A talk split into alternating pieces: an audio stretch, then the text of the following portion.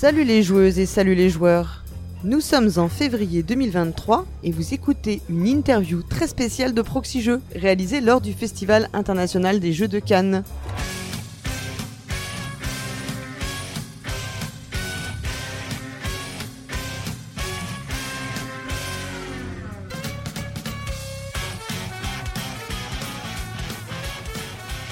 Je suis Paul Gara et je suis accompagné de quelqu'un qui depuis hier trouve les jeux bons, Oh là là, a trouvé des jeux qu'il aime. j'ai aimé des jeux. Vous avez compris que c'était le pionfesseur. Salut pionfesseur. Salut Paul Gara.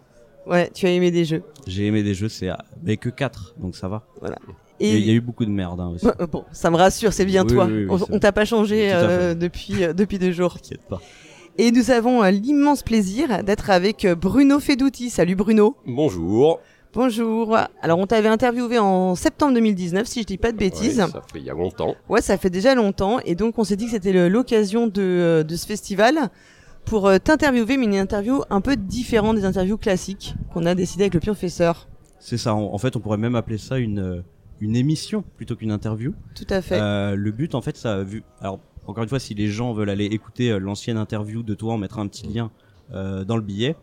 Mais bah on s'est dit euh, on a quand même Bruno Fedouti avec nous qui est quelqu'un qui a qui a beaucoup de culture en jeu de société qui a qui, joue depuis euh, depuis un bon moment maintenant hein, t'étais là un peu au début.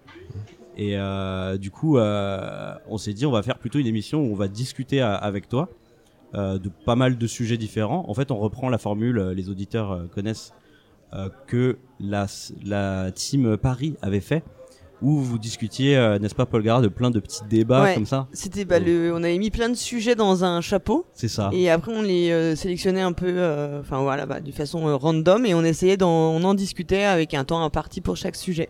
Et donc là, ça va être un peu la même chose, mais avec toi, Bruno, on va parler de plein de sujets différents Eh ben écoutez, on va voir. qu'on va tirer au sort. Alors je vous préviens tout de suite, hein, c'est le dernier jour du salon, je suis fatigué, donc Ouais. je suis plus susceptible de dire des bêtises qu'en temps normal. Oui, puis on peut faire un petit disclaimer. On est dans une conversation au débeauté, comme ça. Donc euh, peut-être qu'on dira des bêtises. Euh, surtout moi, je dirais peut-être beaucoup de bêtises. Peut-être qu'on jurera moi. même. Euh, avant de commencer, on va faire juste un petit remerciement pour euh, notre partenaire, la Caverne du Gobelin. La Caverne du Gobelin, ce sont quatre boutiques à Nancy, Metz, Thionville et Pont-à-Mousson. Mais c'est aussi et surtout une boutique de jeux en ligne où vous pouvez acheter des jeux de société en ligne incroyables sur cavernedugobelin.com. Voilà. Euh, ben écoutez, on- je vous propose qu'on rentre dans le vif du sujet. On a sept sujets qu'on a euh, travaillé avec le pionfesseur. Et, euh, et alors tu veux faire comment euh, On fait random ou tu les choisis? Alors, on demande à Bruno de choisir un Ah, chiffre aléatoire. un chiffre entre 1 et 7. Alors on va dire 3. Alors, Ok. Alors du coup, le sujet numéro 3, euh, on voulait parler du... Est-ce que tu vois le principe du cercle magique du jeu? Cette théorie-là? Non. Ah bah. En gros, c'est tu vois une théorie de game design qui dit que quand t'es dans un jeu, en fait, t'es euh, t'es dans une sorte de d'état second, tu vois. T'es plus vraiment toi-même, t'es une D'accord, oui, oui, si, oui, incarnation oui, non, jeu, oui. vois. Ok, je vois, oui, oui. Voilà. Et donc, Tu, tu sors du monde réel et t'es Mm. dans un petit monde. c'est ça, t'es dans un cercle magique, on va dire. Ah ouais. Et donc du coup, on voulait euh, parler de ça et surtout des aspects positifs qu'il peut y avoir dans le fait comme ça d'être dans une immersion totale, on va dire, et des aspects négatifs. Est-ce qu'il y en a? Est-ce qu'il y a des aspects positifs et négatifs? Alors, bon, maintenant que je vois très bien ce que c'est, Vas-y. Euh, je pense que ça a énormément d'aspects positifs. Euh, je pense même que c'est un peu la fonction du jeu, Mm. hein, de Ouais. nous permettre euh, de prendre un peu de recul euh, et euh, d'être euh, bah, dans un petit monde euh, simplifié, euh, avec des règles qu'on comprend, euh, Mm. sans euh, voilà, sans enjeu réel justement. Ouais. C'est ce qui est drôle de formulation, mais oui. Et du coup, euh, il y a des tas de choses que j'aime beaucoup dans les évolutions récentes du jeu de société, mais une chose qui me gêne, c'est que j'ai l'impression que euh, beaucoup de gens ne réalisent plus qu'on est dans ce que le jeu a cette fonction de cercle magique Ouais. et du coup prennent le jeu trop au sérieux. Hein. et euh, quand on voit, euh, quand on dit ouais non mais il faut faire faire aux enfants des jeux coopératifs parce que ça apprend la coopération, etc., etc. Bah, c'est justement euh, nier euh, La cette fonction idée- du jeu. la fonction du jeu qui Mhm. est de, ah, bah, qui est justement d'être en dehors du réel. Est-ce que tu penses aussi à des tendances dans le jeu de société qui se sont beaucoup développées ou on- Alors, un petit peu, c'est vrai que le côté euh, ah, il faut, il faut, il faut être politiquement correct. Hein, il faut. Alors, on a l'impression, si vous voyez, que si on veut jouer à des trucs un peu lourds, euh, un peu méchants, un peu agressifs, etc., ça veut dire qu'on est un peu lourd, un peu méchant, un peu agressif. Euh, Je pense que c'est faux. Mm. Et je me demande même parfois si c'est pas un peu le contraire.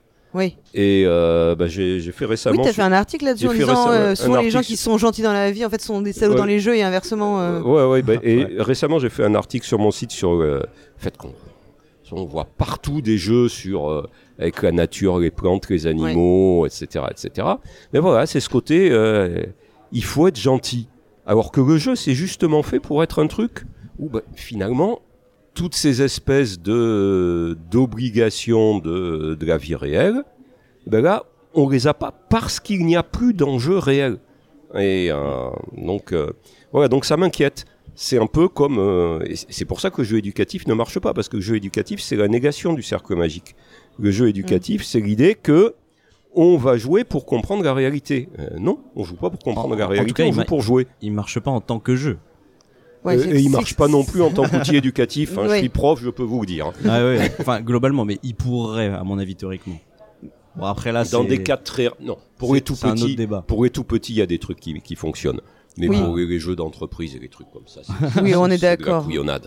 Mais est-ce que t'es pas d'accord aussi pour dire qu'il peut y avoir quand même des jeux qui, ok, c'est un, on est dans une parenthèse, ce n'est pas la vie réelle, mais qui peuvent quand même être assez, f- qui peuvent susciter des choses assez fortes, en tout cas des émotions, qui peuvent impacter, enfin, j'aime pas dire ce terme, mais impacter les gens en dehors même du cercle magique. Et c'est aussi pour ça que c'est. Alors, dans le jeu de société, je pense pas trop. Par contre, Ouais. c'est vrai que dans le jeu de rôle, par exemple, j'ai fait beaucoup de GN. Ouais. C'est vrai qu'en GN, on peut avoir des souvenirs qui sont assez forts.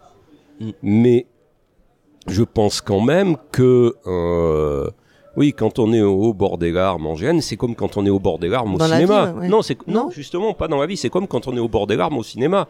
Une fois qu'on sort du film, on sait très bien que c'est pas vrai. et On peut être très content. Et on avait quand même les larmes aux yeux au cinéma. Bon, donc, euh, donc ça veut dire qu'au cinéma, euh, il n'y avait pas le même enjeu, même si on s'est fait un petit peu avoir. Mais, euh, mais après, on sait que c'était pas vrai. Donc je pense que le jeu, c'est un petit peu la même chose. Pourtant, je trouve il y a des discours de joueurs dans des jeux, euh, tu sais, un peu vraiment très méchants, genre Mhm. intrigue ou diplomatie, Mhm. tu vois. Euh, souvent, le discours qu'il y a derrière ce jeu, c'est euh, ah j'ai perdu mes meilleurs amis en jouant à ce jeu. Des trucs- c'est pas vrai. C'est des discours un C'est peu pas comme vrai. ça. Je, je, alors ça, je pense vraiment que ça n'est pas vrai. Ah je ouais pense vraiment que c'est des gens qui ils disent ça parce que ça, ça permet de présenter le jeu comme étant quelque chose de plus important encore que ce que c'est. Dire, moi, bon, quand j'étais jeune, j'ai pas mal joué à diplomatie, j'ai jamais perdu un ami en jouant à diplomatie. Hein, non, c'est Ouais, mais non, non, Toi- ça, j'y crois. Honnêtement, je n'y Ouais. crois pas. ah ouais, ok. Bah pourtant, euh, franchement, vu que c'est un discours assez récurrent, je pense qu'il y a des gens à qui ça arrive vraiment, quoi. Tu Au poker, oui, parce qu'il y a de l'argent, donc on est Ah ouais, à moitié ouais, dans le ça. jeu. Ouais. Mais euh, à diplomatie, j'y crois pas. vois. Bah après, t'as des- t'as des jeux qui jouent justement sur euh, la porosité entre le cercle magique et la vraie vie, Mm. tu vois. Oui. Genre, euh, moi j'avais fait une chronique par exemple sur les jeux euh, basés sur la douleur physique. Tu Mm. sais, t'as des jeux comme ça euh, où quand tu perds, t'es censé euh, infliger, euh, subir Ah bah oui, quelque le- chose, le- tu vois. L'espèce de petite boîte avec la décharge électrique aléatoire. Ouais. euh, euh, light- lightning reaction. Voilà, Ouais. c'est- génial ça. C'est génial. Et donc du coup, Mais tu on vois, sait très bien qu'on n'est pas en train de se faire torturer à l'électricité. On sait bien très bien qu'on est en train de jouer. mais on sait bien que ça va avoir un impact euh, Dans la vie réelle. Dans la vie réelle, qui est une décharge, hein, qui, est limité. Qui est limité, qui est mais. tu vois, c'est juste un exemple. Mais tu pourrais avoir théoriquement des jeux beaucoup plus graves, tu vois. Ce qui est, tu sais, c'est souvent les jeux un peu à la con. Oui, non, bah, euh, tu peux voilà. jouer. T'as le droit de jouer à la roulette russe. hein, Voilà, c'est ça, euh, bah, la, la roulette russe, tout ça, ou, ou les, même les jeux à boire, tu vois, quelque part, ça a un impact après parce que bah, juste t'es bourré. C'est pas très grave, tu vois, mais euh, Ça, ça, ça me rappelle toujours, je sais plus qui c'était, mais je me rappelle un jour être tombé euh, parce qu'on me parlait d'un type et on est, c'était, je crois que c'était un grand joueur de rugby des années 50. Sur sa fiche Wikipédia, il y a la description et puis il est mort en jouant à la roulette russe. ah ouais, Bon, bah voilà, ça, arrive, existe. ça existe. Ça existe. Voilà. Mais, mais franchement, moi, le- je crois que maintenant ça me revient bien cette idée de cercle magique. Je crois que oui, je crois qu'il y a vraiment quelque chose, et je crois vraiment que euh, le jeu, c'est et ça va avec ça va avec l'idée des règles. Hein. Le jeu, c'est un cercle magique parce que bah, c'est parce que les règles sont claires, le système est clair, on est à l'intérieur du système. Il y a Ouais. vraiment ce qui est dans le jeu et ce qui est en dehors du jeu.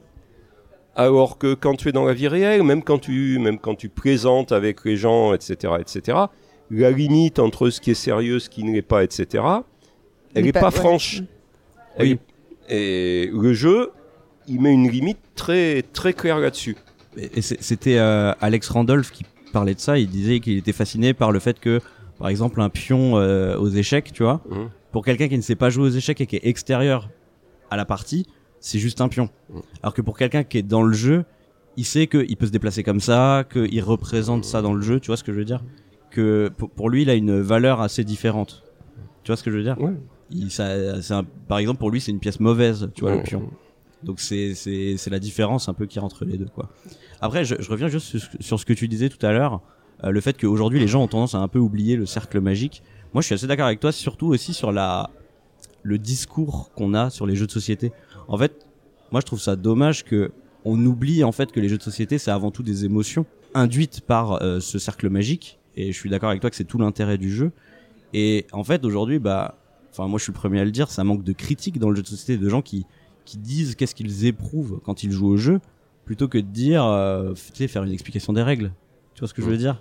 Oui, mais c'est alors c'est pas toujours euh, évident d'expliquer ce qu'on est. Tu vois, pour Non, moi, bah c'est plus facile d'exprimer les émotions que je peux avoir en lisant un livre ou en écoutant une musique que d'expliquer les émotions que j'ai eues en jouant à un jeu parce que parce que finalement le jeu c'est aussi ça, ça- c'est aussi quelque chose de très intellectuel. Mm. Oui. Euh, oui, il y a une dualité en fait qui est plus forte peut-être que dans d'autres voilà. euh, Eh ben, et activités. je, pa- je parlais tout à l'heure des, des larmes qui nous viennent aux yeux en GN. Bon, ça peut arriver, mais j'ai quand même beaucoup plus souvent les larmes aux yeux en lisant un livre ou en regardant un film qu'en jouant à un jeu. Ah mais parce que c'est des émotions différentes qui sont suscitées, tu vois. Mais euh, je sais pas, une émotion comme... euh, oh, Qu'est-ce qu'il avait dit à Cariatre comme émotion euh? Euh, je sais pas là, il y avait là, je sais pas, bon, on en a parlé des émotions qui sont Oui, oui. difficiles à faire passer, mais Par exemple, tu sais, l'émotion de euh, d'avoir un moteur comme dans Res Arcana, un truc tu sais qui Ouais. s'accélère, euh, un- le sentiment de Oui. développement, tu vois. Oui, tu c'est l'as vrai. tu l'as facilement dans le jeu, le sent- euh, sentiment de, de puissance en De fait. Oui, monter en oui, il peut y avoir une puissance. certaine ivresse, effectivement. Là, ouais. Et euh, ça, tu vois, c'est des émotions qui sont quand même assez spécifiques aux médias jeux de société.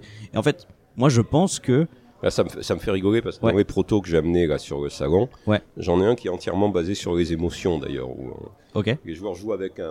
On a un masque, on a un masque Covid là, sur, le- sur la bouche et sur le nez, puis on doit faire deviner des émotions rien qu'avec les yeux. Ok. d'accord. ouais, bah un peu comme un peu comme Feelings où tu faisais deviner des émotions, mais euh, mais là, du coup, oui, c'est uniquement avec les yeux dans, dans ton jeu. tu as eu l'occasion de jouer à Alice is Missing? Non, Non. non, non. Alors, que- je suis peu attiré a priori par les jeux narratifs, Ouais. mais je pense que c'est un peu par paresse.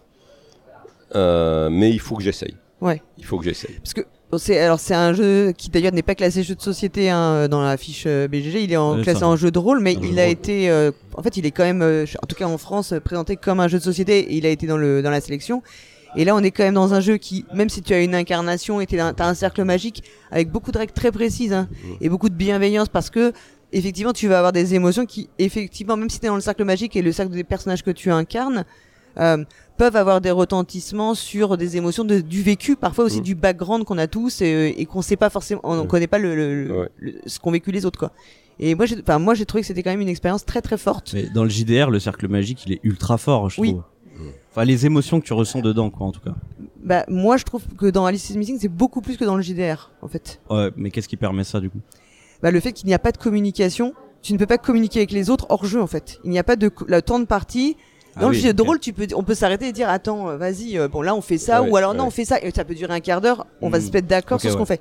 Dans Alice is Missing, à partir du moment où tu lances le timer, il n'y a pas d'autre communication possible que dans le jeu. Tu ne peux plus Ah bah, communiquer ça- en tant que Non, Toi. C'est comme en GN. voilà. Ex- oui Comme en G- exactement. Ouais, comme en GN, il n'y a pas de hors Et- roleplay. Et quoi. surtout, c'est que si tu le fais, tu, tu, tu fous en l'air le jeu, Mm. quoi. Et la partie de tout le monde. Donc, tu peux pas te Mm. permettre de le faire. Et, et ça, ça, ça crée une immersion qui est très très forte et qui fait que tu es vraiment, tu sors de toi. Et je pense que ça, c'est pour ça que c'est pas avoir le, en fait, le, tu t'investis tellement que tu peux avoir un retour, en fait, euh, Mm. ce retour de bâton. Mais, mais c'est non, mais ceci dit, alors, je, je reviens sur cette idée du cercle. C'est vrai qu'il y a un certain nombre de jeux qui jouent Ouais. de la limite de ce cercle et de l'ambiguïté. Le poker et tous les jeux d'argent, c'est un petit peu ça. Hein, Mm. Oui, oui. Parce que ça reste des jeux, mais ça joue sur le fait que oui, mais du coup la victoire elle a un, un rapport avec le jeu réel. Euh, je pensais, mais je, suis je vieillis, les, les noms me sortent.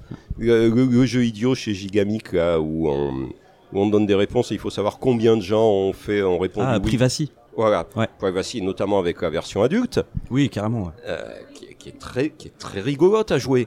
Hein. Bah, là, Et- c'est- là, c'est un jeu où c'est le contenu qui va être généré par les joueurs, Voilà. en fait. et, par et- l'expérience des et joueurs. quand il y a des, des moments, et ça arrive, où, euh, ah ben voilà, euh, tout le monde a répondu 0 et puis il y en a un qui a répondu 5, voilà, bon, on se dit, voilà, c'est... euh, c'est- On sait c'est qui, quoi. Voilà, il y a des moments, c'est rare, mais ça arrive une fois de temps en temps et on sait qui. Et c'est- Et c'est vrai que ça, ça veut dire que là, le cercle magique est rompu. Et, et quelque part, c'est drôle. Mais c'est aussi parce que les joueurs étaient prêts à jouer à ça. hein. Mm. Mais voilà. Donc je pense que le cercle magique, c'est important. Mais c'est vrai qu'on peut jouer avec les limites. Et ce que tu disais sur Alice is Missing, euh, qu'il faut que j'essaye, ça fait partie de ça aussi. ouais. Mm. Mm.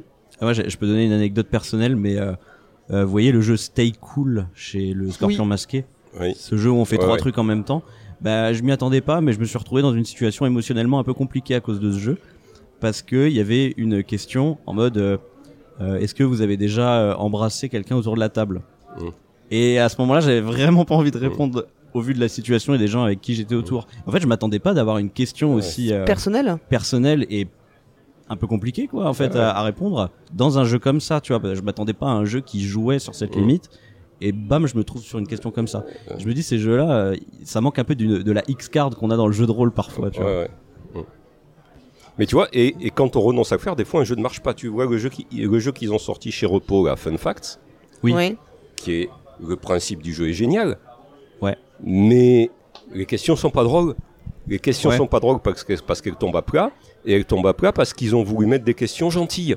Oui, ok, ouais. Parce que au lieu d'avoir euh, combien de fois tu as été arrêté par la police, qui paraît-il était dans le, le proto d'origine, ils ont mis euh, tu mets combien de temps le matin pour aller au travail? Bon, Ouais. Ce qui est beaucoup moins drôle. En fait, ils auraient dû faire des questions à la privacy, justement. Mais bien sûr, Ah ouais.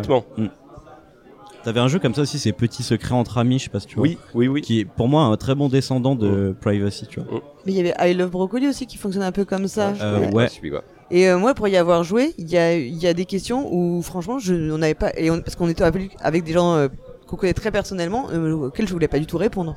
Oui, bah ouais. Bah, I Love, enfin. Bro- I Love Broccoli, tu sais, c'est un principe euh, comme ces jeux de mariage où euh, tu, tu, tu as une personne qui sort de la pièce, on pose une question à tous les autres et ils se divisent en groupes, ceux qui répondent oui, ceux qui répondent non.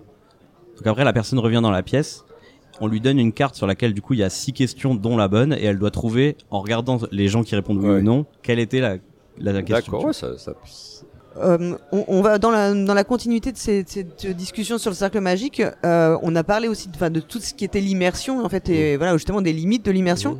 Et euh, on voulait en discuter avec toi pour savoir comment, dans justement cette immersion, on la crée quand on est auteur de jeu.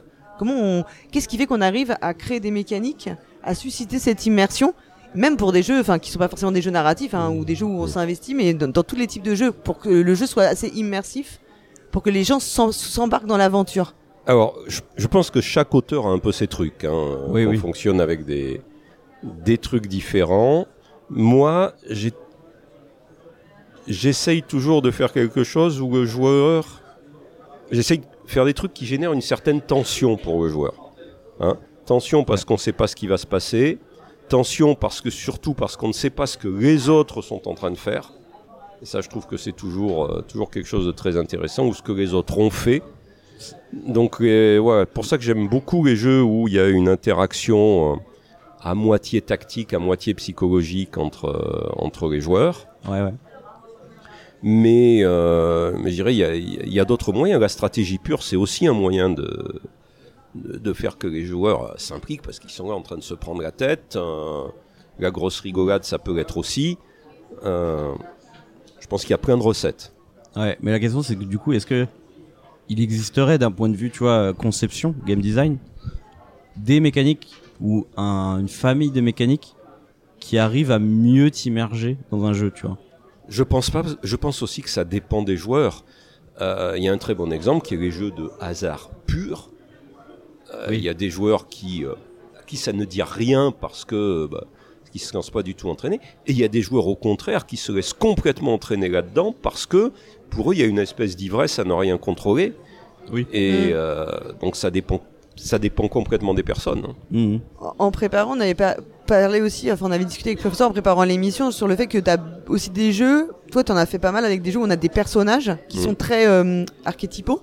Oui. On, va, on peut penser à Citadel, hein, évidemment, qui est quand même un, bon, un jeu sur lequel on a beaucoup discuté. euh, et, et ça, c'est aussi un facteur d'immersion parce qu'il y a une, il y, a une, il y a une entrée plus facile dans le jeu Mhm. parce qu'en fait derrière le personnage, tu as une mécanique, enfin Oui. ou en tout cas un pouvoir ou quelque chose que tu vas faire, et que ça permet beaucoup plus d'immersion, de, de personnaliser la chose que si t'avais juste le truc écrit sur une carte, enfin comme une aide Ah de bah, jeu. bah, bien sûr. Alors après, ça fonctionne dans les deux sens, hein, parce que euh, un jeu comme Citadel, quand tu vois de l'extérieur, après une fois que le jeu existe, bah, tu dis effectivement le personnage, c'est ce qui permet de donner corps et de créer une certaine euh, une certaine cohérence à ce qui est finalement des effets mécaniques qu'il y a derrière.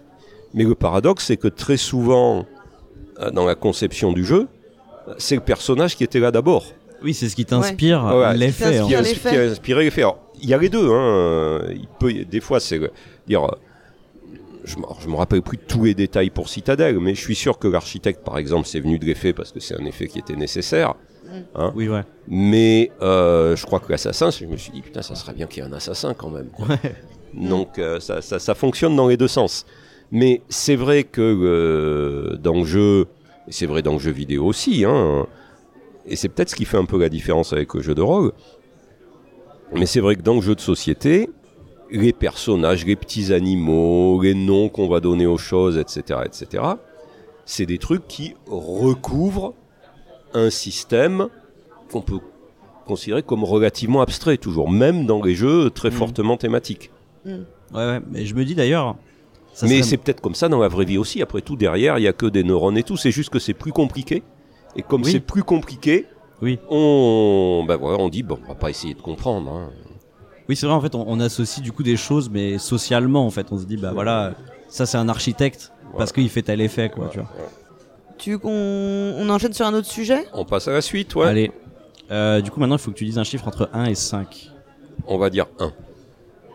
Alors, le sujet 1, c'est. Nous, on a appelé ça type de joueur, type de jeu. Mhm. C'est-à-dire, à quel moment tu vas avoir le joueur qui va dicter les jeux qui sortent sur le marché, enfin, où les joueurs vont dicter les joueurs qui sortent sur le marché. Et à quel moment c'est l'inverse, c'est-à-dire c'est les jeux qui s'imposent aux joueurs.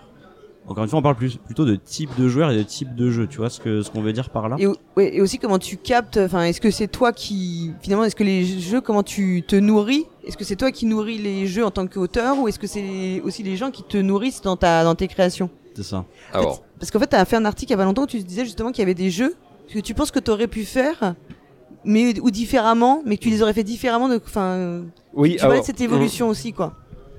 Bah, j'ai envie de répondre en deux temps. Euh, Il y a la position de principe qui est de dire que moi, euh, moi, je joue à tout, je regarde ce qui sort, j'essaye de me faire un peu porter par euh, par par les jeux. Bon, je joue surtout aux jeux auxquels j'ai envie de jouer, hein.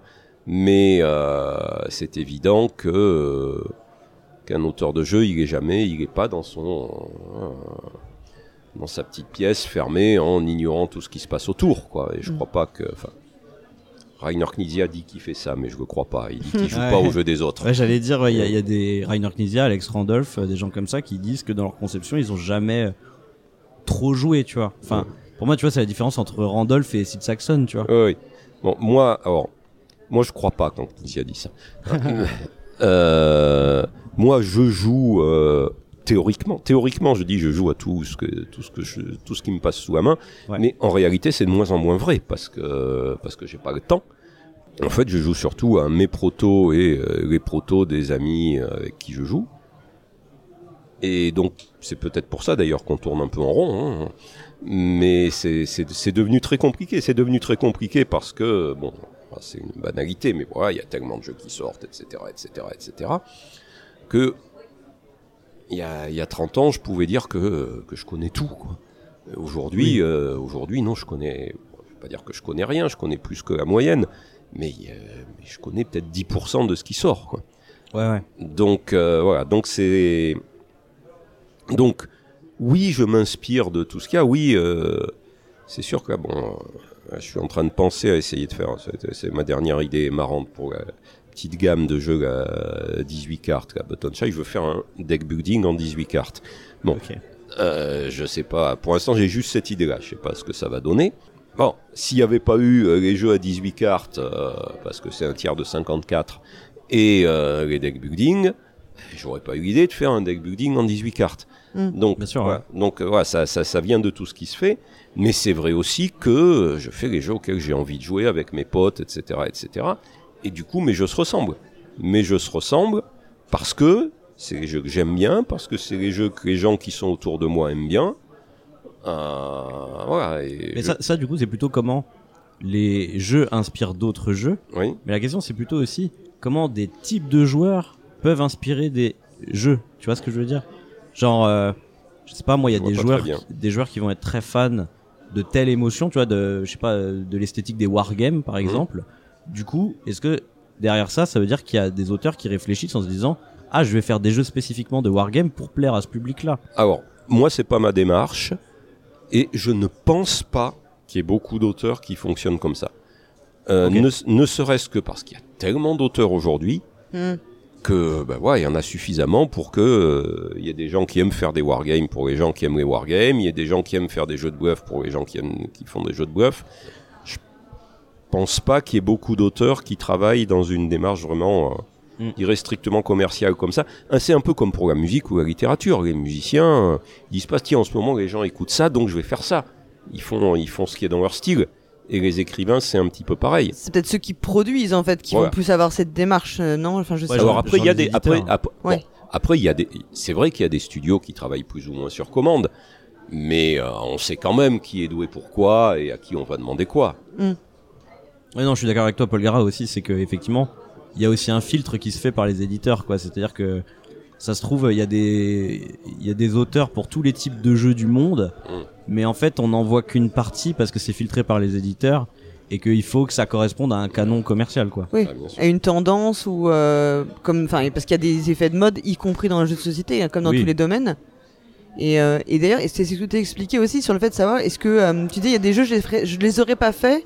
Est-ce que c'est aussi pas le, le, le fait qu'il y il y a des générations aussi avec euh, et qu'on est dans on est dans un on, on- tu crées dans une époque et que du coup tu as des évolutions et aussi les gens enfin les gens sont en enfin sont en, comment dire en adéquation avec des époques et que ça donne cette espèce de convergence sur des, des choses qui ressortent euh, toutes toutes, euh, un peu identiques et qu'on a parfois le sentiment comme là il y a beaucoup de sorties qu'il y a beaucoup de jeux qui se ressemblent quoi. Non, mais ça, ça c'est vrai, il y a des trucs qui sont dans l'air. Hein. Et quand, euh, Ah oui, Ouais, mais je veux dire, c'est encore le parallèle avec la musique ou la littérature ou même la cuisine, il est évident. hein. Il y, a, il y a des moments, il y a un truc qui est dans l'air et tout le monde se met à faire ça et ça arrive euh, presque simultanément. Moi, il y a, il y a un truc qui m'amuse beaucoup. Alors bon, c'est euh, Pandémie qui est resté, mais Pandémie est sorti à peu près en même temps que euh, un jeu que j'avais fait qui était euh, Rain November. Ouais, Novembre Rouge. Et, et beaucoup de gens disaient non mais les deux jeux ils se ressemblent, ils ont un peu la même. Et on avait, ils avaient fait vraiment chacun de notre côté. Et puis j'ai découvert après que d'autres gens étaient en train de bosser à peu près sur la même chose en même temps. Donc ça veut Mm. dire que à ce moment-là, à ce moment-là, ce truc était dans l'air. Mm. Oui, oui, carrément. Bah, en fait, euh, oui, il y en a plein qui pensaient que Pandémie, c'était un peu le, le premier jeu coopératif, des fois. Alors que, bah, il y avait, euh, alors les Chevaliers de la Table Ronde, c'est à Ah, il y débattre. avait eu euh, le Seigneur des Anneaux de Et il y Knizia avait le qui Seigneur était des bien, Anneaux, qui, ouais. qui, je pense était le vrai premier moderne. Bah, pour moi, tu peux remonter avant. Parce que t'as des jeux genre Warhammer Quest, Oui. qui était ouais. coop aussi, tu vois. Mm. Mais il est un peu à mi-chemin avec du jeu de rôle, tu vois. Et t'avais des trucs comme, euh, je vais encore parler de Sid Saxon, mais euh, Sid Saxon, il avait fait un bouquin dans lequel il avait fait une compile de 5 jeux coopératifs. Euh, je sais plus comment c'était le nom du bouquin. On en parlait euh, de toute façon avec Cyrus dans le sortant Oui, oui, je, je, je, je, vois, je vois la couverture, un truc bleu avec des trucs géométriques jaunes dessus, c'est ça? C'est ça. Et ça, c'était Ouais. dans les années 70, un truc Ouais. comme ça, tu vois. Donc, euh, en fait, des jeux coopératifs, il y en a un peu Mm. toujours eu.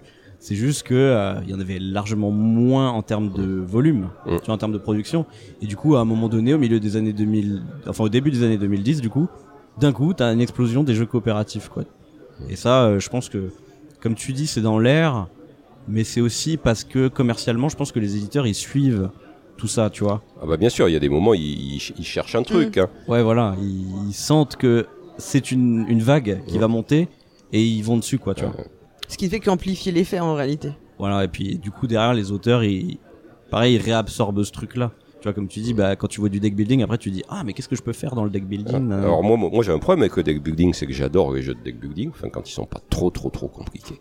Mais alors faire un jeu de deck building, c'est un boulot de dingue. il y a une, il y a, il y a- j'ai- alors je sais pas comment des auteurs arrivent à le faire. Là, franchement, moi je suis dépassé quand je vois, quand je joue un jeu comme euh, d'une Imperium par exemple auquel j'ai beaucoup joué, Mm. je me dis mais la quantité de travail, le nombre de tests, etc. Moi, j'ai pas les moyens intellectuels Mm. de faire ça. Pour concevoir les, les, les bonnes combines, enfin les Ouais, bonnes cartes à créer, ouais, les, ouais. bons, les bonnes combinaisons qui vont se faire et. Moi, j'essaye de tricher. Moi, je fais toujours un petit peu des trucs qui fait qu'en fait, ce boulot-là, je le laisse plus ou moins aux joueurs. À l'équilibrage. L'équilibrage, Ouais. Et là, je me dis, putain, comment ils ont fait ça quoi, Ouais, carrément. Pour ça qu'avec 18 cartes, j'y arriverai peut-être. Oui, oui, parce que du coup, du coup, ça te donne une contrainte qui, qui contrebalance Ouais. le fait que t'as pas, enfin que toi, tu, tu t'as pas forcément envie, parce que on en avait, quand on avait discuté il y a en 2019, tu disais que parfois tu devenais un peu plus, avec l'âge, on devient un peu plus paresseux, et que t'avais pas forcément, il y a des trucs que t'avais pas envie de faire, Ah non, de vraiment. te lancer, et le fait d'avoir la contrainte des 18 Mm. cartes, ça limite en fait ce- cet investissement aussi, quoi. J'ai j'ai envie de revenir un peu sur le sujet, mais euh, on parlait de type de joueur et type de jeu. Et euh, je sais pas si tu sais, mais du coup, il y a plein de game designers qui ont, enfin de, non pardon, plutôt de théoriciens du game design, qui sont amusés à faire, tu sais, des catégories de joueurs. T'en as plein qui existent comme ça, des, des schémas différents de catégories de joueurs. Est-ce que toi, tu penses qu'il y a un de ces schémas qui est vrai ou euh, est-ce que pour toi, il y a vraiment des grosses catégories de joueurs qui existent? Un petit peu quand même, oui. Alors, j'ai j'ai jamais beaucoup réfléchi à ça. hein. Euh, et je connais pas les classifications dont tu parles. hein. Mais oui, ça me semble évident qu'il y a des gens. dire, bon, il y a un truc tout bête, hein, les, euh, les jeux dans lesquels euh, il y a euh, du bluff et éventuellement qu'on peut jouer en jeu d'argent. Il y a des gens qui aiment bien, il y a des gens qui aiment pas. hein. Donc oui, je crois que. mais, mais encore, c'est comme, euh, c'est comme en musique. hein. Il y a des gens qui vont à des concerts de reggae, il y a des gens qui vont à des concerts de métal. Bon, Bien sûr, ouais. Mm. il y a des gens comme moi qui font les deux, mais euh, mais il y a des trucs que je fais pas. J'irai pas voir une opérette. hein. Bon, euh, donc euh, c'est c'est pareil pour les jeux. Il y a différentes catégories, oui, et, et Ouais. c'est très bien comme ça. hein. Et je dis souvent, moi, je fais des jeux pour les gens qui aiment mes jeux. Voilà. Oui, oui. Bah ouais, c'est ça. Et qui aime euh, un style euh, en particulier, Ouais. quoi, en fait. Mais euh, ouais, après moi, je, euh, à titre perso, je trouve que ces catégories de joueurs là, euh, dans ces frameworks, sont un peu foireux en général. Sont- C'est quoi comme t'as, tu as en tête les catégories un peu pour euh, Euh, illustrer Une, une qui est très utilisée, et très connue dans le jeu vidéo, par exemple. En fait, c'est ça qui m'énerve, c'est que c'est tout le temps des théories. Les théoriciens du game design, ils sont tout le temps à parler de jeux vidéo. Et en fait, t'as l'impression qu'ils y connaissent rien en jeux de société. Et donc, du coup, je, suis en mode, bah ouais, mais les jeux de société, pour moi, ils ont 10 ans d'avance sur le game design, quoi. Donc, euh, Alors, je, je suis pas tout à fait sûr, mais il y a pas mal de gens qui passent de l'un à l'autre aussi, du coup, dans, Ouais. dans le game design. hein. carrément, ouais. Mais euh, C'est vrai qu'on voit arriver. et- Et quand tu dis que les jeux de société ont de l'avance, c'est curieux parce qu'en ce moment, on voit arriver dans le design de jeux de société pas mal de gens qui viennent du jeu vidéo et qui en ont Ouais. marre et qui disent j'ai envie de faire autre chose. Mm. Donc c'est peut-être eux qui sont en avance. Carrément, mais après, si tu regardes des mécaniques, genre par exemple le deck building, euh, le deck building Dominion 2008, Slay the Spire, premier jeu de jeu vidéo vraiment de deck building 2018, tu vois. Il y a, tu vois, il y a, pour moi, il y a 10 ans d'écart avant que la mécanique soit arrivée dans le jeu vidéo, et pourtant c'est pas une mécanique qui est très difficile à adapter, j'ai l'impression, tu vois. Voilà, c'est juste pour ça. Mais Ouais. pour moi, c'est des raisons purement culturelles qui fait que dans le jeu de société, on a l'habitude de plus euh, se concentrer sur le game design. Normal, c'est des objets à peu près que de game design. Alors que dans le jeu vidéo, on se concentre aussi bah, sur euh, Oui, il y a tout un côté ergonomie. euh, le- ouais, mais aussi le scénario, la narration, les graphismes, nanana, euh, le, la mise en scène, par exemple. Ah oui, mais tu vois, on voit arriver le jeu narratif dans le jeu de société, donc on voit arriver le jeu narratif dans le jeu de société, donc là c'est l'inverse, là c'est le jeu vidéo Ouais. qui était en avance. Et encore, je suis pas d'accord avec toi là non plus. Parce que pour moi, le jeu narratif, c'est rien qu'une résurgence de quelque chose qui datait des années 80. Euh, voire d'avant, parce que c'est que voire d'avant avec le tu sais que George Sand faisait du grandeur nature à Noah, hein. Oui. donc euh, voilà, Certes. on n'a rien inventé. mais disons que pour du jeu de société, parce que moi je distingue un peu du jeu de rôle, Ouais. tu vois, t'as des jeux comme Détective Conseil, tu vois, qui Ouais. datent des années 80 et qui est- tu peux pas dire que c'est pas un jeu narratif, tu vois. Non, Detective Conseil, c'est pas un jeu narratif, c'est un, Ah, c'est un casse-tête qui prend la tête et qui est. euh, alors, moi, non seulement j'ai trouvé pas trouvé ça narratif, mais j'ai trouvé ça profondément ennuyeux. hein. Ah ouais? Ok. Alors on va pas être d'accord. Bon après ouais, faudrait redéfinir le jeu narratif, mais là Ouais. c'est un autre Bon, débat. ouais. Débat qu'on a essayé d'avoir d'ailleurs. Euh, Paul Gras, tu me demandais des exemples ouais, de, Ouais. de framework. Euh, Il y en a un qui est très connu, qui divise les joueurs en quatre catégories, du coup, ouais. T'as euh, alors les explorateurs, c'est les gens qui aiment bien, du coup, dans les jeux vidéo, bah se balader, mais aussi euh, lire, par exemple, vous savez ce qu'on appelle le lore Oui, oui. du Ouais, jeu, voilà. Euh, donc qui aiment bien en gros se renseigner un maximum sur le jeu. C'est aussi ces gens-là qui vont aller sur les wikis et les choses comme ça Mhm. après. Euh, ensuite, il y a les socializers, donc les sociali sociabilisateurs, je sais pas Ouais. comment on. Ouais. Donc c'est les gens qui aiment bien justement jouer pour être avec des gens, pour euh, voilà, L'échange. pour l'échange, on va dire. Mm. Mais c'est par exemple les gens qui jouent à des jeux vidéo en ligne en équipe. Mm. Euh, donc euh, voilà League of Legends ou des jeux comme ça. Après il y a les euh, les agresseurs, hein, je crois. Alors ça c'est la catégorie la plus rare. En gros c'est les gens qui aiment jouer avec des gens en ligne, mais pour les battre. Mm. Et les quatrièmes, il me semble que c'est les performeurs ou un truc comme ça. C'est ceux qui euh, jouent par exemple à des jeux d'arcade, etc. et qui cherchent à faire Le meilleur score. le quoi. meilleur score, etc. Mais pas contre d'autres personnes, Oui. en solo quoi. Mm. C'est un peu comme l'agresseur, mais en version. euh, C'est ceux qui recherchent les achievements, les choses comme ça. Exactement, tout à fait. Voilà. Ok. Mais moi, je suis pas sûr que ça s'adapte vraiment au, aux jeux de société, ce modèle, tu vois. Pas par du exemple. tout, j'ai envie de te dire. Pas du tout. Enfin, intuitivement, j'aurais tendance à dire non. Je suis toujours très perplexe sur les catégorisations comme ça. Enfin, elles existent Oui, oui. dans tout un tas de Oui. domaines et Bah, c'est toujours fait pour simplifier. voilà. Mais, Voilà. mais ça simplifie, mais ça aide à Alors, comprendre ça, aussi. ça aide à comprendre. Je suis d'accord avec toi, ça aide à comprendre, mais en fait, ça devrait s'arrêter là. Le problème, c'est que souvent, c'est, on essaie de l'utiliser à l'inverse. Au lieu de, se dire, bon, on essaie de comprendre, après, on essaie de réutiliser les catégories et de les imposer. En fait, on fait un peu le côté boomerang. Oui, ouais, Et c'est là que ça, c'est, tout. Et là, que tu Ouais, perds en fait bah, tout l'intérêt de la catégorisation. Moi, mon boulot, je suis prof de lycée. Quand on Ouais. discute avec les pro- entre profs, on a les élèves. Les élèves, on en a plein. On crée des catégories. Oui, Quand on, bien sûr. on sait très bien que c'est simplificateur, hein, Mm. bien sûr. Mais voilà, mais ça permet de mettre des mots et de comprendre un petit Oui. peu mieux ce qui est en train de se passer. Oui. Alors c'est oui, alors c'est pareil pour les joueurs, ça c'est simplificateur. hein. mais oui, ça peut sans doute. euh, Ça peut avoir de la pertinence, quoi. Mais je- voilà, moi, j'aimerais bien qu'il y, ait, qu'il y ait un jour quand même un, un truc comme ça dans le jeu de société, une petite analyse de, Des- des- de type de joueur, tu vois. Je, ouais, Mm. j'a- j'avoue que j'ai pas réfléchi plus que ça, mais je sais pas si j'arriverai à faire ça comme ça de tête, mais je pense qu'il y a des mécaniques, tu peux les regrouper en, en mode ça concerne un type de joueur, tu vois. Comme t'as parlé, je sais pas, du bluff. Je pense que euh, Oui, il y, a des- il y a des joueurs qui sont pas portés sur le bluff. Mm. ouais, Il y a des joueurs qui n'aiment pas les, les trucs, les, les trucs un peu party game, euh, un peu rigolo. Il y a des joueurs qui aiment bien euh, être restés assis autour de la table à réfléchir et tout. Euh, Il y a des gens qui aiment, il y a des joueurs qui aiment bien. con- Il y a aussi des joueurs qui aiment bien construire une stratégie sur toute la soirée, et des joueurs au contraire qui aiment bien faire des petits coups, euh, des jeux plus tactiques, etc. Oui, il y a des, il y a Mm. des tas de choses différentes. Ce qu'il faut bien comprendre dans le framework dont je parlais là, où il y a quatre euh, catégories, c'est qu'il n'exclut pas le fait que quelqu'un soit dans plusieurs catégories. hein. Tu peux tout à fait être dans les quatre et aimer les quatre types de Mm. jeux. Bien sûr. D'accord. Voilà. Bah, moi, j'aime des. Je pense que j'apprécie des types de jeux assez différents. Ouais, moi Bah, pareil. voilà, Ouais. c'est- bah, c'est comme ça. hein. Sauf les jeux abstraits, putain, c'est la Ah, merde. moi, j'aime, moi, j'aime bien. moi, même ça, même ça. Non, bah, Bon, après, j'ai- Il y en a que j'aime bien, mais Ouais. globalement, j'aime pas. Mais vas-y, ouais, tu voulais dire un truc. J'ai- Il y a des exceptions, mais j'ai un peu de mal avec les jeux coopératifs. Ok. Ouais. Ouais. Oui, oui, je peux comprendre. Sauf en partie. Alors, en partie game, ça passe mieux, Ouais. mais mais j'ai un peu de mal. Qui est carrément la tendance en ce moment. Ouais, ouais. hein. Les parties game coopératifs. euh, Ouais, bah, ça peut être rigolo. Ouais, carrément. Alors, on passe à la suite. Ouais. Nouveau sujet. Euh, il va falloir que tu nous dises un chiffre entre 1 et 4 maintenant. Du coup. Ah bah, on va dire. euh, Non, un, je l'ai déjà dit. Donc, on va dire deux. Ah, alors, donc ça, c'est un sujet assez particulier. Euh, Est-ce que tu penses qu'il peut exister des jeux de société qu'on pourrait qualifier de philosophiques? Alors, on va expliquer ce qu'on veut dire. Ce serait des, des jeux qui t'invitent à réfléchir vraiment à des questions un peu bah, existentielles sur la vie, etc. Quand tu joues, tu vois. Et, et qui pourrait aussi t'amener à changer, en fait, à changer ta vision. vision des choses. Alors, honnêtement, je pense pas. Honnêtement, je pense pas. Euh, je pense que ça marche avec les bouquins parce qu'on a plus de facilité d'écriture, de faire, d'expliquer plein de choses. Avec les essais, mais même parfois avec un roman. Euh, déjà, avec le cinéma, je trouve que ça marche pas très bien. Et alors avec le jeu, la musique ou la cuisine, je pense que ça marche pas.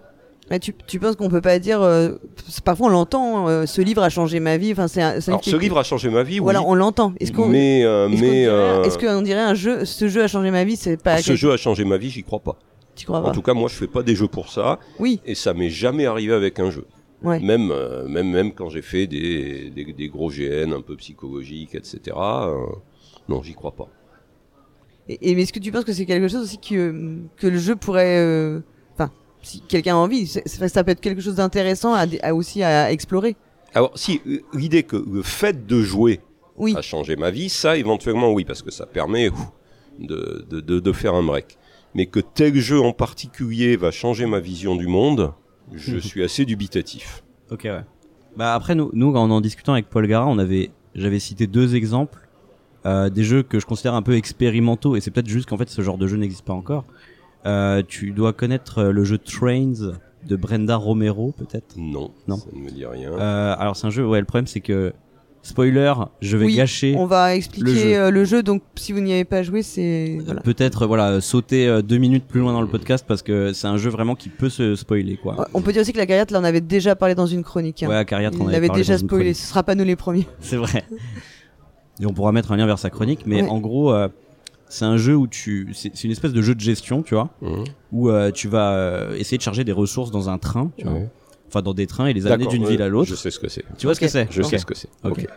Et donc, moi, je, on va dire le twist quand même. Ouais.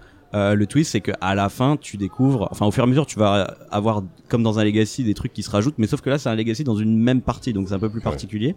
Et à la fin, tu découvres que en fait, tu étais en train de transporter depuis le début des juifs vers euh, Auschwitz ou des, camps de concentration.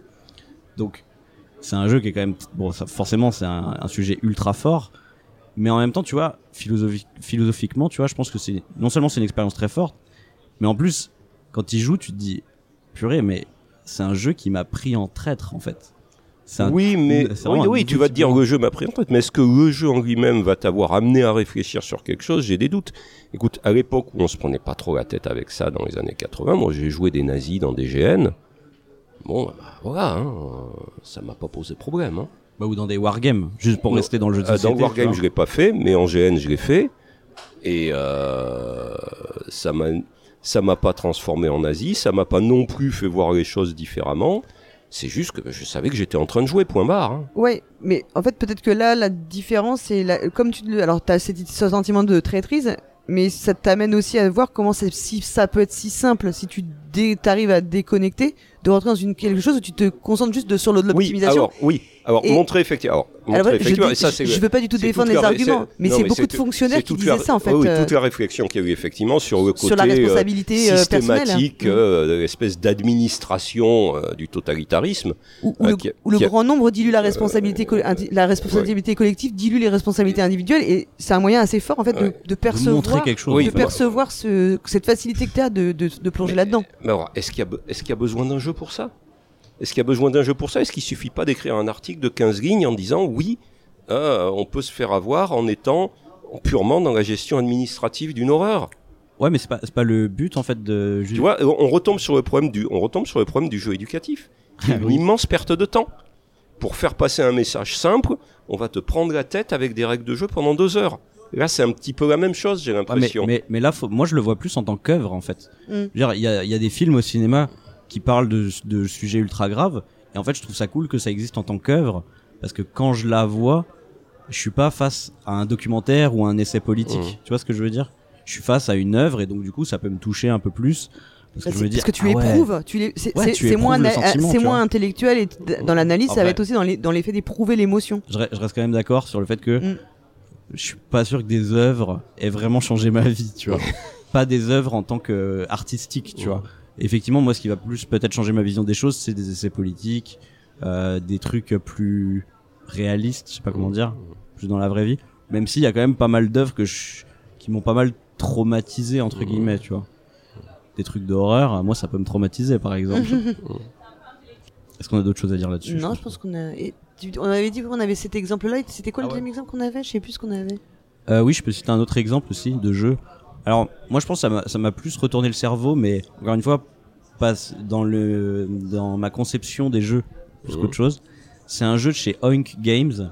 Je me rappelle plus du titre, mais euh, ça doit être de Jun Sasaki du coup. Ouais. Et euh, le principe du jeu, c'est que tu as des pièces dans le jeu et il n'y a pas de règle. Enfin, il y a une règle si, c'est que tu vas étaler les pièces euh, d'une manière ou d'une autre sur la table. Tu vas prendre le jeu en photo et tu vas le partager sur les réseaux sociaux comme si tu étais en train d'y jouer. Et en fait, il n'y a pas de vraies règles au jeu, tu vois. C'est à toi de. C'est juste un, c'est un faux jeu. Je sais pas comment Mhm. dire, tu vois. Ça, voilà, c'est juste pour dire, c'est un jeu un peu expérimental comme ça.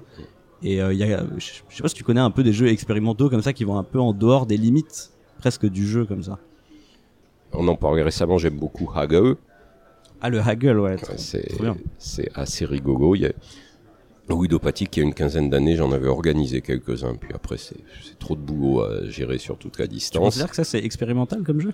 Un petit peu quand même, quand tu fais ça sur, euh, sur 48 heures, 72 heures, euh, avec une centaine de joueurs. Ok, ouais.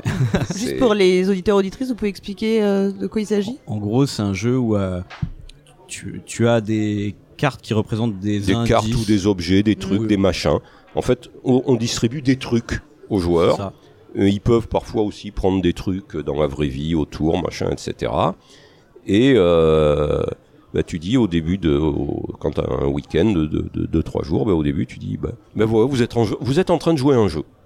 Ok. Point barre. Et, et surtout Et, dans, euh, dans le Haggle, normalement, tu as, des systèmes de score que tu prédis Voilà. à, Et, voilà. Et à à, l'avance. et à la fin, et à la fin de la, so- et à la fin du week-end, ah bah, les, les joueurs viennent te, viennent te voir. Et puis, bah, ils ont peut-être échangé des trucs, obtenu des informations, etc. Et, euh, eh ben, il y en a qui ont compris quels étaient les trucs qui permettaient de gagner, quoi. Parce qu'au départ, chacun avait des infos un tout petit peu différentes. C'est ça, ouais. Oui, l'important, c'est que tu donnes des indices quand même aux Ouais, joueurs ouais, au ouais, tout tu donnes début. des indices et il y a souvent des, des petits objets à échanger qui peuvent être des cartes, des pions, euh, Ok. des machins. Mais euh, Laurent Escoffier organise des, des, des, des jeux un peu expérimentaux, très bizarres, Ah ouais Mm. euh, que, que, que, que je trouve assez intéressants. Mais, euh, mais on, reste, on, on reste quand même dans du euh, truc qui cherche, qui cherche à être, qui cherche pas vraiment à être une œuvre d'art, quoi. Qui cherche. euh, En fait, mais- on est plus dans l'expérimental que dans le philosophique, on pourrait dire. Voilà, exactement, exactement. Mais moi, ça me fascine pas mal les jeux expérimentaux, forcément, parce que ça, ça va un peu hors des limites du jeu. Et euh, moi, j'aime bien un peu farfouiller comme ça des nouveaux types de, de jeux, tu vois. Mais tu vois, j'avais, écoute, j'avais, j'avais, alors, je vais pas vous dire comment il fonctionnait, mais j'avais essayé de caser chez FFG pendant quand il y avait la, la période où tout le monde regardait Game of Thrones. J'avais un jeu qu'on devait jouer en regardant un épisode, n'importe Ah, lequel. bien. ouais. Mais voilà, bon, ça a pas marché. C'était un peu bizarre. Bah, oui, dans le genre, en fait, ça, c'est des jeux dont le contenu extérieur est ajouté dans le jeu. En fait, t'as ça bah, récemment avec euh, Nouvelle contrée. Nouvelle Contrée Ouais. pour les livres. Mais Nouvelle Contrée, oui, mais Et Nouvelle Contrée, c'est Dixit. Ah oui, oui. non, après, il y a plein de raisons pour lesquelles euh, Nouvelle Contrée est pas si originale que ça. Mais juste, sa seule originalité, c'est de rajouter les livres. Un le- élément extérieur que- qui n'est pas prévu par l'auteur du jeu, quoi. Et encore, comme je l'avais dit dans Ah bah, ma... nous, C'est on pas joue- nouveau. Oui, Comme je nous, l'avais dit, c'est pas nous, si on- nouveau nous, on joue, bah, on y a encore joué récemment euh, chez moi d'ailleurs au jeu du livre, hein, tu sais où on- tu prends un livre, euh, tu lis une phrase et tout le monde doit écrire la phrase suivante et t'essayes de te faire passer pour l'auteur. Mm. C'est- un jeu superbe, tu vois. Ouais, on, bah. a fait, on a fait Dostoïevski au premier tour et Amélie Nothomb au deuxième tour, c'était génial. hein. Ouais, comme je disais, ouais, dans Nouvelle Contrée, j'en avais parlé dans mon jeu du mois là-dessus. Euh, T'avais déjà un jeu qui s'appelait Bring Your Own Book, qui, Ça me dit quelque chose. en gros, chacun prend un livre et euh, tu sais, on prend une carte genre à la, comment dire, à la carte Against Humanity, tu vois. Ouais. Donc, euh, on te dit, euh, tiens, trouve la phrase que tu dirais après avoir fini de faire l'amour, tu vois. Ouais, c'est souvent des conneries comme ça. hein. Et toi, t'as une minute pour chercher dans ton livre une phrase que tu vas dire ah et oui, il faut que ça mal. soit la plus drôle Ah, possible. c'est tu pas vois. mal. ouais. Et ça, ça date de, je sais pas, 2014, un truc comme ça. Mm. Et euh, ouais, voilà. Mais on a vu ça aussi avec euh, Discover récemment, où là, t'ajoutes des musiques Oui. dans le jeu, tu vois. Et là, du coup, toi, dans ton jeu, ce serait avec un film, quoi, en regardant Mm. un film. Ouais. Je me, je me demande si ça existe pas, ça, quand même, déjà, en regardant un film. Je sais plus. Ah non, mais, non, mais les, les jeux qui sont basés un peu, oui, sur des, sur des trucs extérieurs au jeu, euh, c'est ouais. les jeux où il faut regarder des choses, tous les espèces de bingo qu'on joue en voiture ou des, des choses comme ah ça oui, aussi. oui, oui, carrément, ouais. Ou les, euh, t'as, les euh, sneaky cards aussi, Oui, qui sont une espèce de méta-jeu. Euh, ça aussi, c'est dur à définir en mais termes. ça n'a pas vraiment marché, je crois. ça. Non, je crois Non, que ouais. ouais, non, ça va marcher. Pas, pas en Europe en tout cas. Mm. Je sais pas si aux États-Unis ça marche. Peu importe. Est-ce qu'on passe au sujet Ouais. suivant? Passons au sujet suivant. Je sais même plus lesquels il nous reste. Il nous en reste trois. Bon, on va dire euh, 3. Eh bien, le 3, c'est la place des jeux de société euh, dans des cultures non occidentales et du coup les différences à la fois du côté de la conception et de l'usage, de l'utilisation des jeux. Alors, alors ça, c'est un, sujet qui m'intéresse pas mal. Mhm. Euh, et c'est pour ça d'ailleurs que j'ai pas mal essayé de faire des jeux ces derniers temps bah, avec des co-auteurs euh, bah, coréens, japonais, euh, et je travaille pas mal avec un brésilien aussi. Et j'ai acquis, mais c'est une conviction que j'ai dans plein de domaines, que en fait il n'y a pas tellement de différence. D'accord. Euh, Ah ouais. je, voilà. Je pense vraiment que, mais c'est pas spécifique au monde du jeu, je pense vraiment qu'on en rajoute sur les différences culturelles. Euh, je dis pas qu'elles n'existent pas, hein, mais c'est voilà, c'est juste des codes assez superficiels qui sont pas exactement les mêmes. Mais quand on regarde les, les jeux qui sortent au Japon aujourd'hui, bon, comme je me suis pas mal intéressé au Japon ces derniers temps, Ouais. Et que j'ai essayé vaguement d'apprendre le japonais, mais j'ai du mal. Euh, ben, finalement, les jeux sont pas très différents. La présentation est différente, mais en, Oui. partie, pour, en partie pour des raisons techniques. Hein. Ils ont des petits appartements, donc il faut des petites boîtes. Enfin voilà, c'est voilà. Voilà, donc je, je dis pas qu'il n'y a pas de différence euh, philosophique et tout qui expliquerait tout ce discours un peu minimaliste, mais mais je pense pas que ça soit l'essentiel. Je pense que et puis et puis et puis c'est très superficiel. Hein. Ça change pas grand chose. j'ai vécu un peu en bon, quand j'étais jeune, j'ai vécu un peu en, en Afrique noire. Bon bah j'ai beaucoup joué à la wélé. Ben voilà, et ici j'aurais joué aux échecs ou aux dames. Voilà, c'est pareil. Hein. Donc euh, et ça a une fonction qui n'est pas très différente. Donc il n'y a pas de voilà. Je, trouve que plus inté- et alors il y a peut-être s'il y a quelque chose de particulier au jeu justement, enfin au jeu de société euh, tel qu'on le pratique nous, Ouais. c'est que comme c'est quelque chose qui est qui a vraiment pris son ampleur depuis une vingtaine d'années, les références, les codes, les trucs auxquels on- sont les mêmes pour tout le monde. Plus par exemple Ouais. qu'en littérature ou en musique Ouais. un musicien hein, africain ou chinois ou, euh, ou arabe, il va avoir toute une série de références Mm. Qui sont pas qui sont pas les mêmes que les nôtres. Ça veut pas dire que la musique sera complètement différente. Je pense Oui. qu'elle est moins différente qu'on ne le pense, mais il va quand même pas se référer aux mêmes choses. Par contre, quand je bosse moi avec euh, des Coréens ou des Japonais euh, sur des jeux de société, ils ont joué à Catan, ils ont joué à Citadel, etc., Ouais. etc. Ils ont exactement les mêmes références que moi.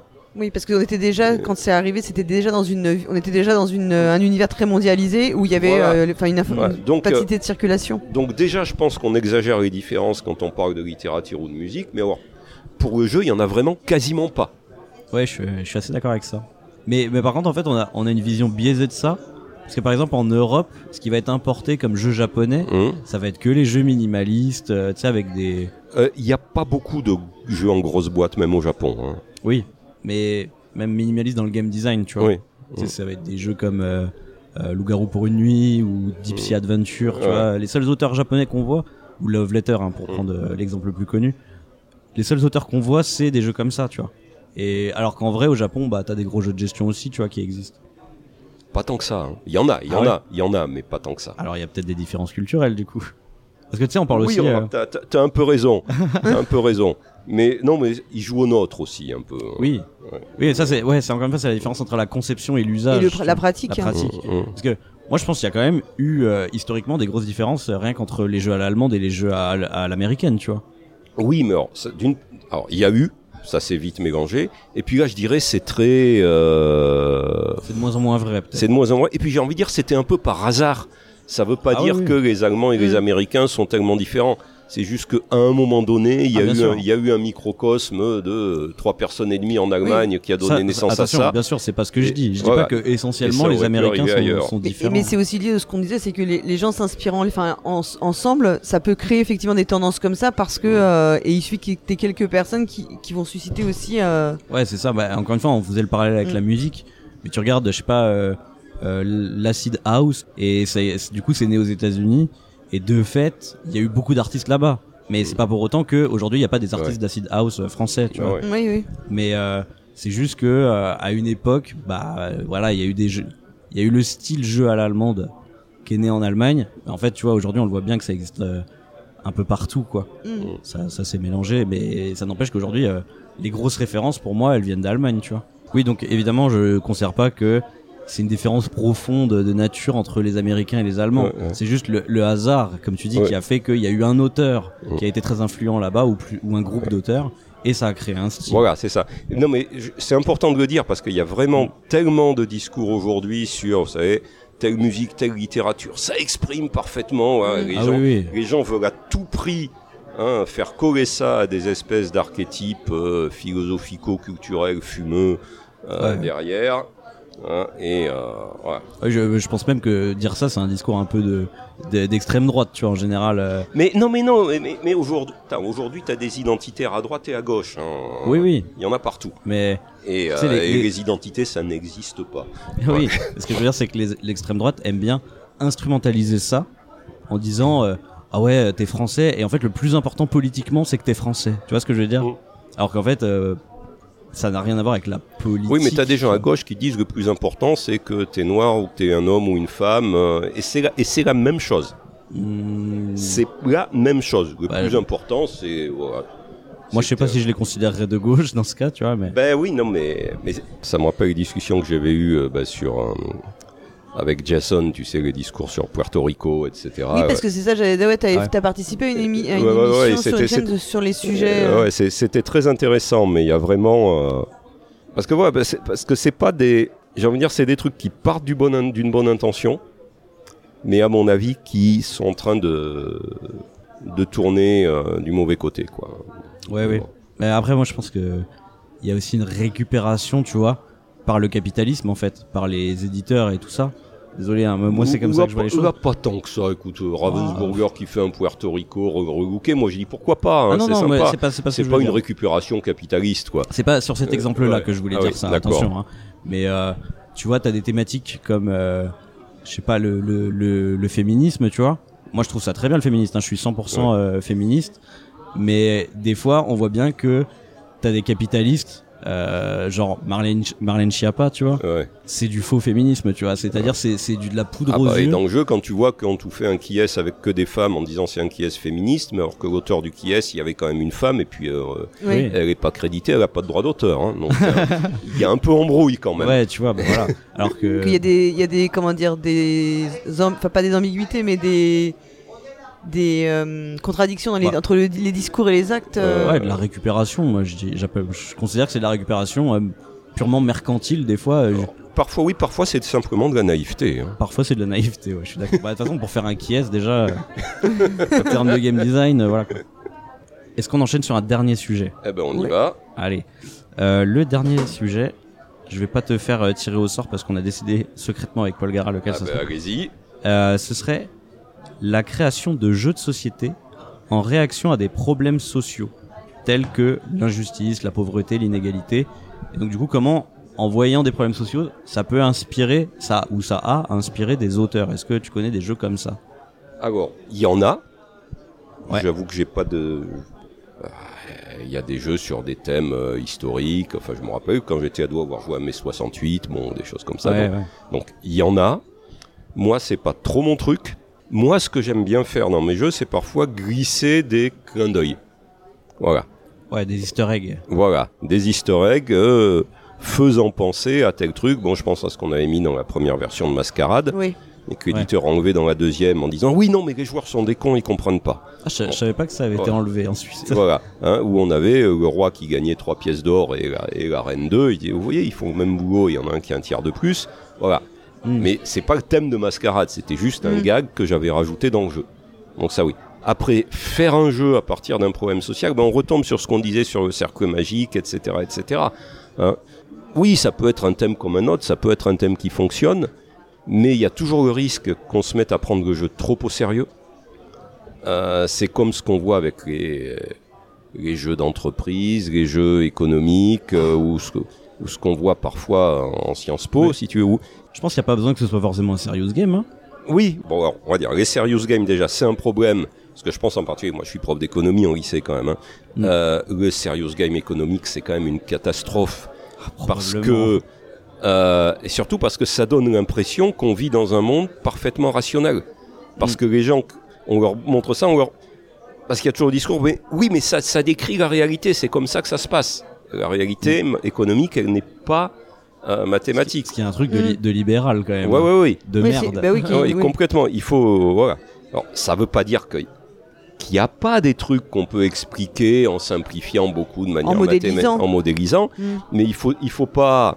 Il reste c'est une chose de modéliser pour aider à comprendre la réalité, C'est une chose après de dire il faut respecter le modèle parce que Voilà. c'est ça la réalité. Il faut que la réalité Ouais, rentre. bah, oui. Ouais, ouais. Bah, le, le meilleur, c'est euh, le- quand on fait la concurrence pure et parfaite, le, un mode, à la base, ça, ça n'est qu'un modèle et c'est devenu Voilà. un mot d'ordre. Voilà, en fait. c'est un modèle la qui- problème. Et c'est le- qui permet de comprendre des tas de choses, Oui. mais c'est mais quand le modèle décrit mal la réalité, c'est le modèle qu'il faut changer, c'est et pas, pas la, la ré- réalité. Tout à fait. Ouais.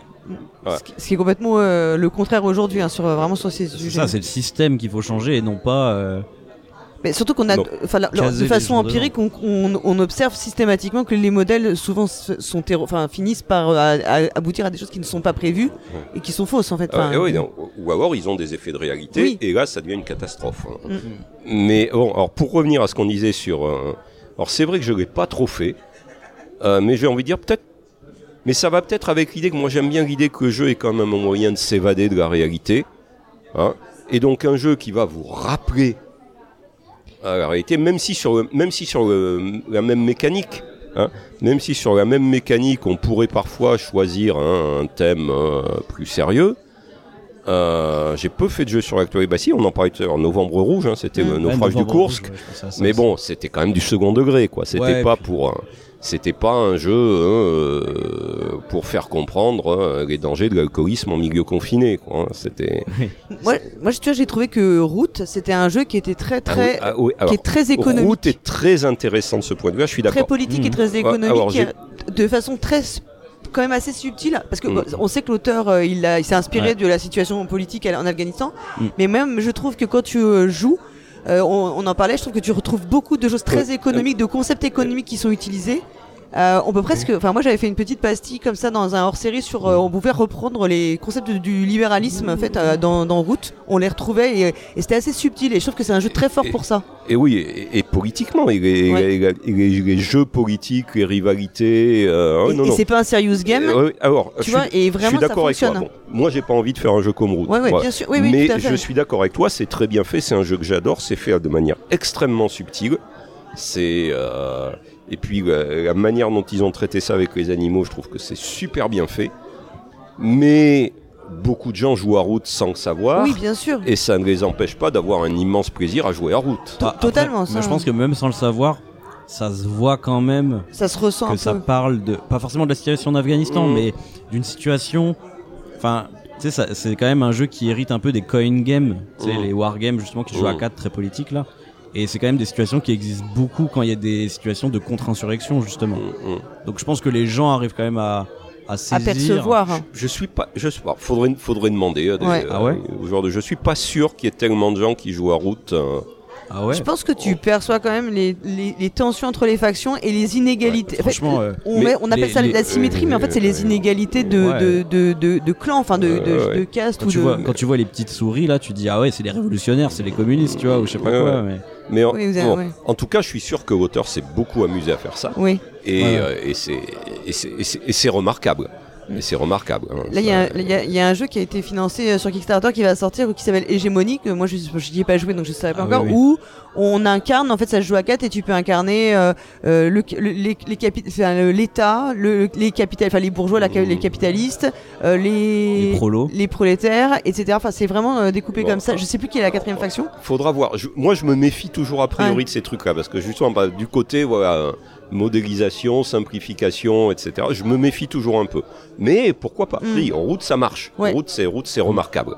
Et je me demande Mais, si, euh, en fait, ces thématiques-là, euh, est-ce qu'on les retrouve pas que dans des wargames finalement? Bah, beaucoup, oui. Beaucoup dans des wargames politiques. Mais est-ce qu'on a des, est-ce que tu penses à des exemples de jeux comme ça, en dehors du wargame, qui traitent de conflits sociaux et de trucs comme ça, d'autres choses que de, en fait, un truc où on incarne autre chose que des, des gens qui exploitent d'autres personnes, en fait, tu vois? bah, alors, est-ce qu'il y a des jeux sur le thème des grèves, etc. Je- il doit y en avoir. Oui, bah t'as Red Flag Over Paris sur la Ouais. commune de Paris, tu vois. Oui. euh, ouais. Mais qui est un héritier du Wargame aussi. Qui est un, hé- bah oui, qui est complètement un wargame. Ouais, complètement. Qui, doit, qui doit sortir en français d'ailleurs. Et sinon, non, je réfléchis. euh, Si t'as quelques jeux Oui. euh, obscurs, genre Antifa, euh, le jeu là. Ouais, il paraît que c'est pas bon du tout, mais j'ai pas vu, j'ai pas joué. Probablement. ouais. Ou euh, bah si t'as le jeu des pincons Charlot là, euh, Capital. Ouais. Ça a l'air pourri ça. Oui, ça a l'air d'être un Monopoly. Hein. Ça a l'air d'être un, jeu de loi même. Ouais. ouais. Ouais, ouais. Mais euh, c'est ça le problème en fait. On a l'impression que quand il faut parler de d'exploitation de gens, tu vois, là il y a pas de problème. Les jeux ils sont édités. Mais dès que c'est des sujets un peu, euh, bah, comme là, euh, comme euh, les, pro- euh, les conflits sociaux, les choses comme ça, bizarrement, on voit jamais ces thématiques-là. Alors que moi, j'ai pas l'impression qu'en termes de game design, ce serait dur à faire, tu vois. Oui, mais euh, est-ce que t'as envie de jouer à ça? Mais carrément, Moi, alors, ça serait vois, trop bien. Moi, moi, j'ai pas envie. Moi, je- moi, j'ai envie de jouer un truc avec des petits, avec des dragons, avec des, avec des petits nains. Mais tu veux pas, tu veux pas des petits euh, nains qui font la révolution, ça serait trop bien. Ça pourrait être rigolo. Je te l'accorde, ça pourrait être rigolo. Moi, je trouverais ça. Mais, euh, Après, eh, tu dis ça, mais enfin, je sais pas, t'aimes bien les jeux de gestion ou pas? Genre Puerto Rico et tout ça? Pas trop. Ah, c'est peut-être pour ça aussi. Mais tu vois, moi j'aime bien les jeux de gestion aussi. Hein. Puerto Rico, Kelus, ça fait partie de mes, mes jeux phares. Ah si, je, je pense Spirit Island. Spirit Island, bah ouais, par exemple, ça c'est une thématique cool, tu vois. C'est une thématique cool. Mais Ouais. y a- moi, il y a un truc qui me gêne, c'est qu'ils ont mis du, du fantastique, les esprits et tout. Donc, voilà. Quelque part, ils tombent, ils tombent un peu dans le cliché qu'ils veulent, euh, qu'ils veulent critiquer. Mais enfin, Mm. c'est, quand même, c'est quand même très sympa. Mm. Moi j'aime pas Spirit Island, je trouve. J'ai joué qu'une fois, je suis pas fan, mais la démarche est, ah oui, la, la est démarche. intéressante. La, thém- la thématique, je la trouve trop bien. Ouais, ouais. Après, le jeu, je le trouve trop calculatoire et trop boursouflé, tu vois. Y a... Mais euh, euh, ouais, tu, je disais donc dans des jeux de gestion, mais pas forcément que dans des jeux de gestion, mais dans pas mal de jeux. Enfin, de toute façon, les jeux de gestion, généralement, t'incarnes euh, le capitaliste qui exploite euh, des gens, tu vois. Enfin, littéralement, les jeux de pose d'ouvriers, ça veut dire Oui, oui. que tu contrôles les ouvriers, tu vois, et c'est toi qui vas avoir le profit à la fin. Et je pense que ça serait pas dur de juste dire, bah, t'es pas un capitaliste, t'es juste une union euh, de personnes qui luttent contre quelque chose ou qui, ou qui cherchent à, à produire quelque chose, mais d'une manière autre que l'exploitation. Tu vois ce que je veux dire? Ah oui, tu joues à l'âge de pierre, hein. L'âge de pierre, Ouais, c'est de gentil. pierre. Bah ouais, carrément. Mais non, mais ce que je veux dire, c'est. Ça me semble pas compliqué en termes de game design de faire ça, en fait. Oui. Thématiquement, surtout que les jeux à l'allemande, ils sont très interchangeables en, en termes de thèmes, tu vois. Mais il y a jamais quelqu'un qui, qui, euh, enfin, je dis jamais, mais c'est parce que j'ai peut-être pas d'exemple en tête, hein, mais qui prend des sujets comme ça et qui arrive à en faire une mécanique cool.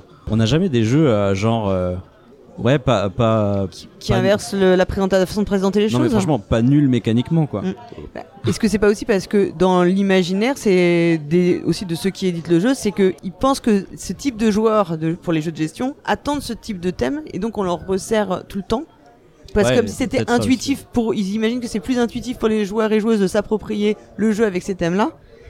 Et parce que dans leur idée, c'est une, ce serait une prise de risque de proposer quelque chose qui serait euh, bah, diamétralement différent. Peut-être, peut-être. Moi, je pense que c'est aussi par- Mm. pour ça. hein, c'est peut-être qu'il y a des auteurs ou autrices qui Mais auraient là, attends, là, il nous, il nous sortait la fresque du climat. Là. Il y a eu des jeux, euh, des jeux un peu écolo. euh, Il y en a, il y en a pas mal quand même. Hein.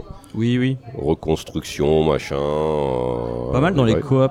Oui, oui, oui. Oui, plus dans le coop. Ouais. Oui, mais t'as du jeu de gestion coop, un petit peu. Ouais. Mm. Pas beaucoup hein.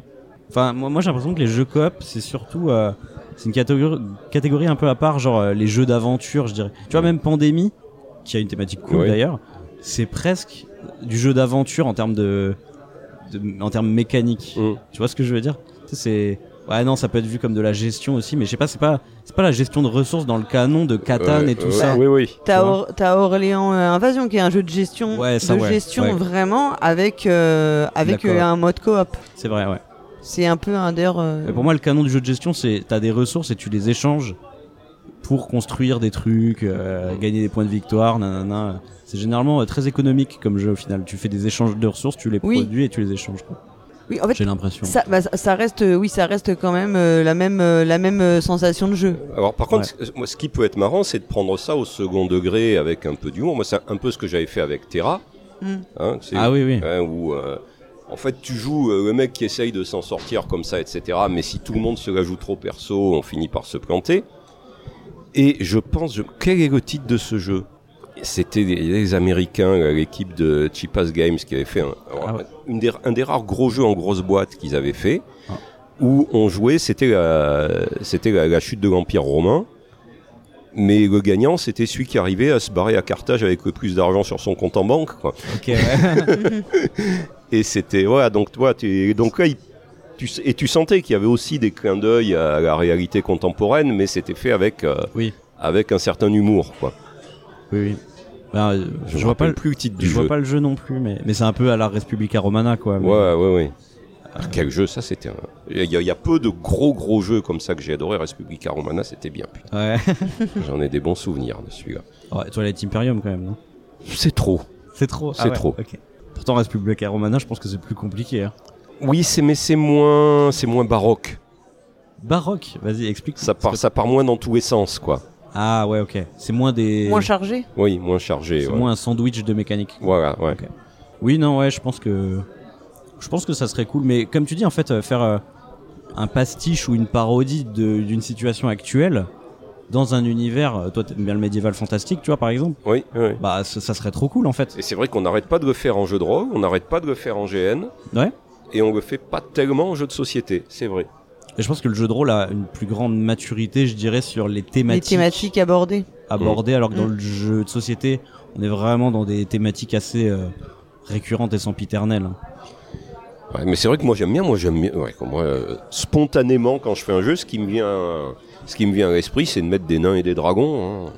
Ouais, ouais. C'est comme ça. Alors c'est aussi une question d'âge, de plein de trucs, hein. mais c'est vrai que c'est ce qui me vient tout seul. Ouais. Mais moi, je pense que le, le mettre fan est très pratique pour du game design, en fait. Parce que c'est un genre qui est très cliché. Mhm. Et du coup, tu peux utiliser ces clichés qui sont parfois des clichés même de game design, tu vois. Et puis, et puis la magie, c'est génial parce que ça permet de Ah ouais. justifier n'importe quoi. ouais. Comme la SF. Oui, oui. La magie et la SF, c'est Pour ça, c'est très bien. c'est euh, Mm. Ter- Terry Pratchett qui disait que euh, la SF c'est juste de la fantasy mais avec des boulons. Vois, Ouais. c'est- Ouais, non, mais c'est c'est ça. ouais. Et quand, quand, quand tu fais un jeu, il y a des moments où tu dis, tiens, ça serait bien qu'on puisse passer de là à là. Bon, allez, c'est magique. Ouais. Ouais, ouais, Alors que quand tu es dans un univers réaliste, bah non. hein. ouais, ouais, C'est plus compliqué. c'est ça. Mais en fait, du coup, je pense que du point de vue des auteurs, s'ils voulaient faire des thématiques un peu euh, sociales et tout ça, je pense qu'ils seraient obligés de partir du thème pour aller vers les mécaniques au final, du coup. Aussi, peut-être. Parce ouais. que c'est pas assez euh, interchangeable. Tu vois, tu peux pas mettre de la magie, rajouter, trouver des Ah bah, excuses et tout. J'ai un proto où on découpe des circonscriptions électorales, là, mais je le traîne depuis 5 ans et personne n'en veut. hein. Ah oui, ce fameux truc, euh, euh, ça, ça existe en jeu vidéo, ça, mais d'utiliser le système américain. Voilà, c'est gerrymandering. ouais. Ouais, tout à fait. C'est le titre de mon proto et j'ai un, un gros jeu là-dessus, mais personne n'en veut. ouais. Ouais, ça peut être pas mal. Bah, ce serait les mêmes mécaniques euh, d'encerclement que de euh, comment il s'appelait ce jeu, Loven Earth. Oui, voilà, c'est un, voilà, c'est un petit peu ça, oui, oui. Richard Cœur de Lion en français. Ouais. Euh, ok. Et ben voilà. On va arriver à la conclusion. Est-ce qu'il y avait un, un un truc que tu voulais ajouter, un sujet qui te vient en tête euh, Non, ça, ça va. C'est hein. cool. Tout c'est- va bien. C'était sympa, on a pu aborder plein de trucs en tout cas. Ouais, ouais, ouais, c'était Très bien. Bah, en tout cas, on te remercie euh, énormément d'être venu avec nous en ce dimanche matin. On est tous bien fatigués pour, euh, pour discuter ensemble. Chères auditrices, euh, chers auditeurs, hein, si cette interview vous a plu, eh bien, écoutez, n'hésitez pas à venir mettre un petit commentaire Ouais, sur notre site. Ça ferait plaisir aux pionfesseurs, Ah, vous le savez. j'adore, j'adore les commentaires. Vous pouvez nous suivre sur Twitter, sur Facebook, sur Instagram, rejoindre notre Discord et si vous êtes fou, vous pouvez nous donner des sous euh, via notre Utip, notre PayPal ou un virement bancaire. On se retrouve donc très vite sur Proxy Jeux euh, pour un autre format euh, ou une autre interview, un autre débrief, que sais-je. On a beaucoup d'imagination pour vous proposer des choses folles. À bientôt et surtout, Jouez Jouez bien. bien.